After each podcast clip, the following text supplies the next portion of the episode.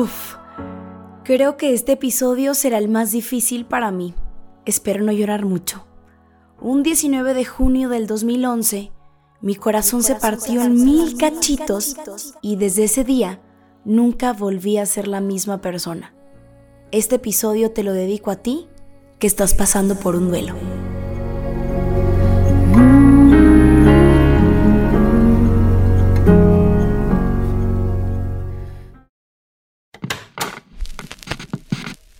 ¿Estamos listos? ¿Ya? Ok, va. A ver, vamos a grabar el intro. A ver cómo sale. Va. Ay, adelante, córranla. 5, 4, 3, 2. Esto es De la A a la X. De la A a la X. Otra. Esto es De la A a la X. no, no me gusta, ve. Ya. Ok, va. De la A a la X. De X. De la A a la X. De la A a la Otra. X. Otra. Otra.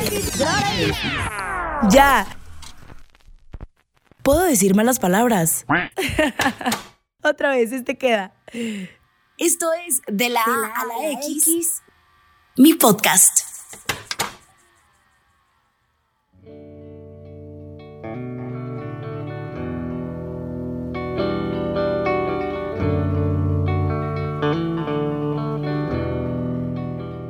Hola, pues ese es el episodio más difícil y a la vez sanador para mí, porque desde ese día cambió mi vida por completo. Un 19 de junio, día del padre de ese año, tuve que decirle adiós a mi pilar, a mi héroe, a mi amor más grande, a mi cómplice, a mi todo, a mi papá.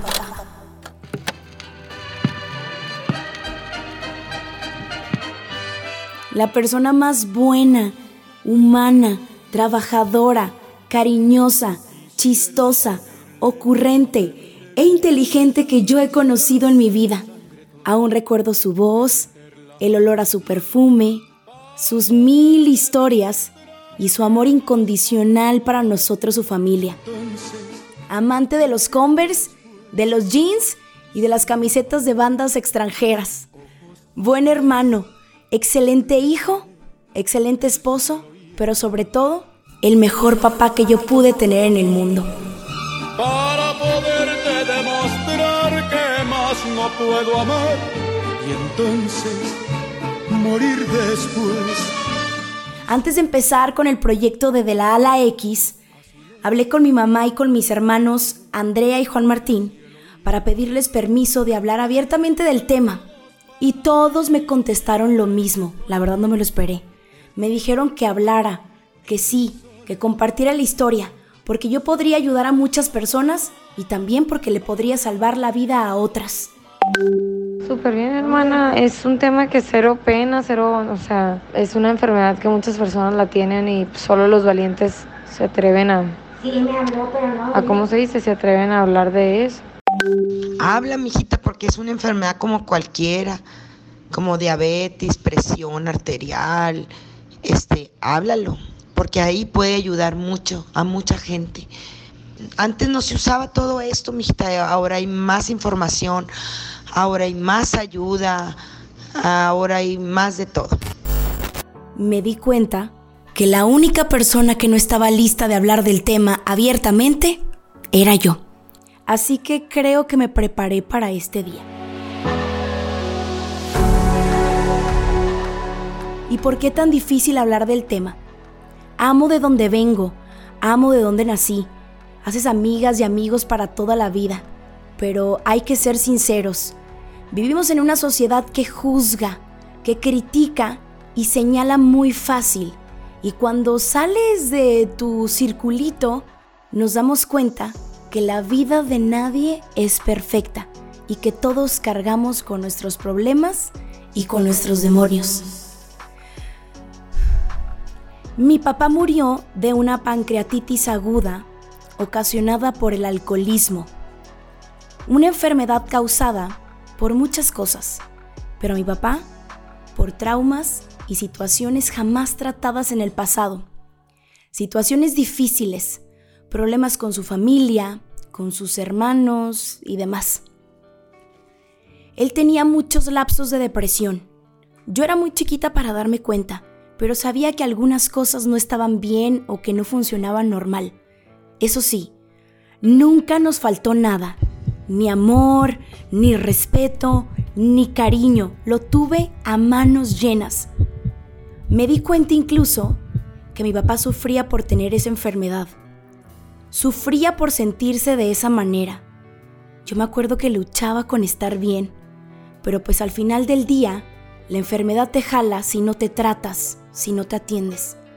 Yo jamás estuve enojada con él. De verdad siempre estuve para él. Siempre estuve echándole ánimos. Me preocupaba mucho por él. Y creo que desde muy chiquita tomé un papel muy protector con mi familia y con mis hermanos. Pero nunca él se trató porque le daba mucha vergüenza. O tal vez pensaba que nadie pasaba por lo mismo. Y también por el qué dirán. Ojo, yo tardé bastantes años para darme cuenta y entender que el alcoholismo es una enfermedad que te puede matar y que se tiene que tratar. A veces pienso que hubiera hecho si tuviera esta edad, en ese tiempo. Cómo hubiera manejado las cosas. Me hubiera valido lo que la gente dijera con solo salvarlo. Pero no. Desgraciadamente, así no fueron las cosas. Fue un jueves cuando mi papá llegó sintiéndose muy mal. Ese día lo internaron y recuerdo muy bien que el viernes trajeron un doctor de Obregón y él nos dijo a mi mamá, a mi hermana Andrea y a mí, prepárense porque Martín se va a morir. Pero aún así teníamos la esperanza y la fe que no. Nunca te preparas para ese momento. El sábado lo trasladaron a Obregón a terapia intensiva. Me despedí de él ese día, nunca lo voy a olvidar. Fui la primera en pasar antes de que lo intubaran, sin saber que iba a ser la última vez que lo iba a ver. Le dije que lo amaba y que había llegado mi tía Trini, que vivía en Tabasco. Ella solo venía en ocasiones especiales. Y recuerdo que me preguntó, Zapito, ¿tan mal estoy? Y le dije que sí. Le volví a decir que lo amaba y que lo veía mañana. Me fui a mi casa a dormir sola en Navojoa.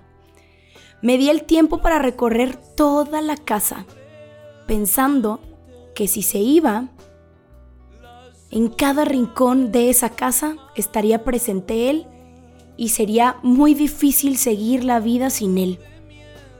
Algo que sucedió.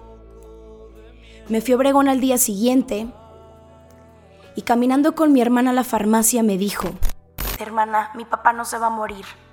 Mis amigos doctores ya me dijeron que él estará bien, que nadie se muere de pancreatitis. Pasaron dos horas y veo salir a una tía gritándole a mi mamá que el doctor la estaba buscando. Recuerdo muy bien que estábamos comiendo pizza bajo un árbol en el hospital. Después me mandaron llamar a mí y cuando entro, mi mamá y mi hermana estaban rezando tomadas de la mano, una de mis oraciones favoritas. Se llama Mi amado, mi dulce amigo. Mi mamá con la voz destrozada me dice, tu papá entró en un paro cardíaco.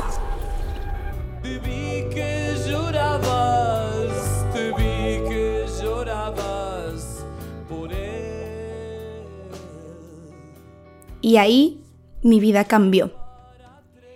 El doctor batalló muchísimo para decirnos que mi papá había muerto. Tengo muchas cosas bloqueadas de ese día, pero recuerdo muy bien lo que sentí. Sentí como mi corazón tronó. Me soltaste, me soltaste cuando más necesitaba aferrarme. De verdad que solo quería que se abriera la tierra y hundirme. Tenía 16 años.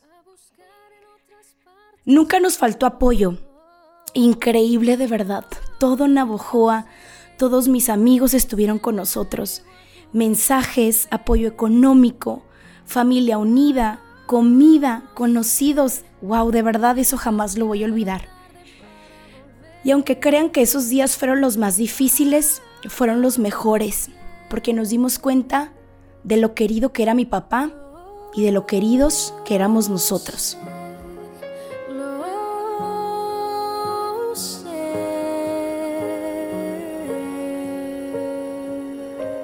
Lo difícil vino después, la vida sin él, el día a día, el primer día de escuela sin que me despertara a las cinco y media de la mañana para decirme que ya era tarde, entraba a las siete. El primer día sin escuchar mi sapito, así me decía. El primer día sin cantar. La primera comida sentados en la mesa juntos, sin él y sin sus ocurrencias. Y todo eso que estábamos acostumbrados a vivir. La verdad, pensaba que su vida era eterna. Nunca esperas pasar por estas cosas. Como te digo, jamás te preparas. Pensaba que siempre estaría para mí cuando más lo necesitara, que cuando yo sintiera miedo, Él me abrazaría, y cuando tuviera una duda o algún problema sobre la vida, Él me daría el mejor consejo del mundo. Para tu amor no hay despedidas, para tu amor yo solo tengo eternidad, y para tu amor... Pero ya no está conmigo ya no puedo abrazarlo, ni preguntarle cosas, ni siquiera puedo cantar con él. A veces me pregunto y me imagino muchas cosas. Si tuviera Facebook, Instagram, WhatsApp, qué memes nos mandara, qué nos enviara, qué nos mandara de mensajes a mí y a mis hermanos en el grupo de la familia. ¿Qué sentiría al escucharme en la radio, haberme visto en la tele o ver todo lo que he logrado? y las decisiones que he tomado, en la mujer que me he convertido. No les voy a mentir, siempre necesito de él. Tengo una playlist completa con sus canciones que la escucho siempre.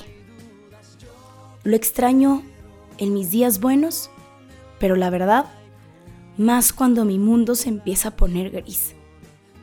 Después de 11 años les puedo decir con mucha seguridad que el tiempo jamás va a sanar mi herida y tampoco me va a hacer extrañarlo menos, porque no hay día que no piense en él y que no lo recuerde. Pero te fuiste sin saber lo que sentía.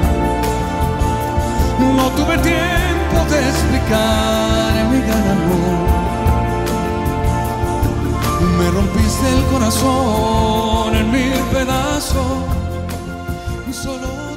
Pero el tiempo sí me dio mucha paz y le dio tranquilidad a mi corazón roto. El tiempo respondió muchas dudas que tenía sobre su partida. Y el tiempo me confirmó que puedo vivir con el corazón roto, lleno de curitas. Creo que maduré mucho. Me tocó crecer y aprender a vivir con eso. Jamás fui con una psicóloga, muy mal, porque arrastras cosas difíciles y llega un momento que explotas pero yo tardé dos años en poder platicar esto sin llorar mucho. Dije mucho. Me preocupaba más por mi hermano, él tenía 11 años. Siempre me preocupo, hasta la fecha es mi mayor preocupación. Y también mi motor, porque siempre me preparé para ser un buen ejemplo para él y creo que lo logré. Confío mucho en él, es un gran hombre. Juan, te amo y estoy muy orgullosa de ti y de lo que has logrado y en lo que te has convertido. Pero bueno, basta de estar triste, no quiero hacerlos llorar. Quiero agradecer, agradecer a cada una de las tantísimas personas que tanto a mí, a mi mamá y a mis hermanos, no nos han dejado solos en estos 11 años. Nos han apoyado en cada momento. Yo siempre digo que soy muy afortunada de tener mucho cariño por todas partes. Soy una niña muy querida y también soy muy afortunada de ser apoyada por muchas personas. Solo le pido a Dios y al universo que me dé la oportunidad en vida de pagarles a cada uno de ustedes lo mucho que han hecho por mí, por mi familia. Familia, amigos, tíos, primos, seguidores, a todos ustedes que me escuchan, gracias a todos por siempre estar. Son grandes personas con un corazón enorme y se los juro que nunca olvidaré todo lo que han hecho por mí. El consejo del día es, amen, perdonen, digan a las personas que quieren que los quieren, abracen fuerte, hagan esa llamada pendiente, recuerden que no somos eternos. Y por último, y muy importante, vayan a terapia, acepten ayuda, a veces no podemos solos. Que no les dé vergüenza aceptar que algo los consume. Somos humanos, cometemos errores y tenemos ese derecho a sentirnos mal y decir, ya no puedo. No es fácil vivir un duelo. No es fácil vivir sin alguien. No hablo nomás de personas. Perder un trabajo, perder a una pareja, perder a tu mascota, perder algo material, perder dinero, perder algo muy valioso para ti, es todo un proceso vivirlo. Duele, pero de verdad la vida sigue. Y te juro que te hace más fuerte. Te juro que sales más fuerte de esta. Si sientes que no puedes más, te juro que sí se puede vivir con un corazón roto, lleno de curitas. Es difícil, pero no es imposible. Tómense su tiempo. Lo logré. Yo soy Jimena Ramírez, esto es De la A a la X. Me rompiste el corazón en mil pedazos. Solo te puedo hablar con esta última.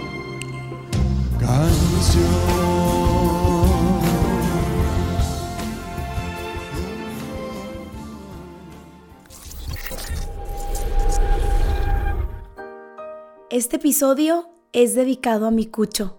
En donde quiera que estés, papá, te amo, te extraño, te admiro y te siento todos los días de mi vida.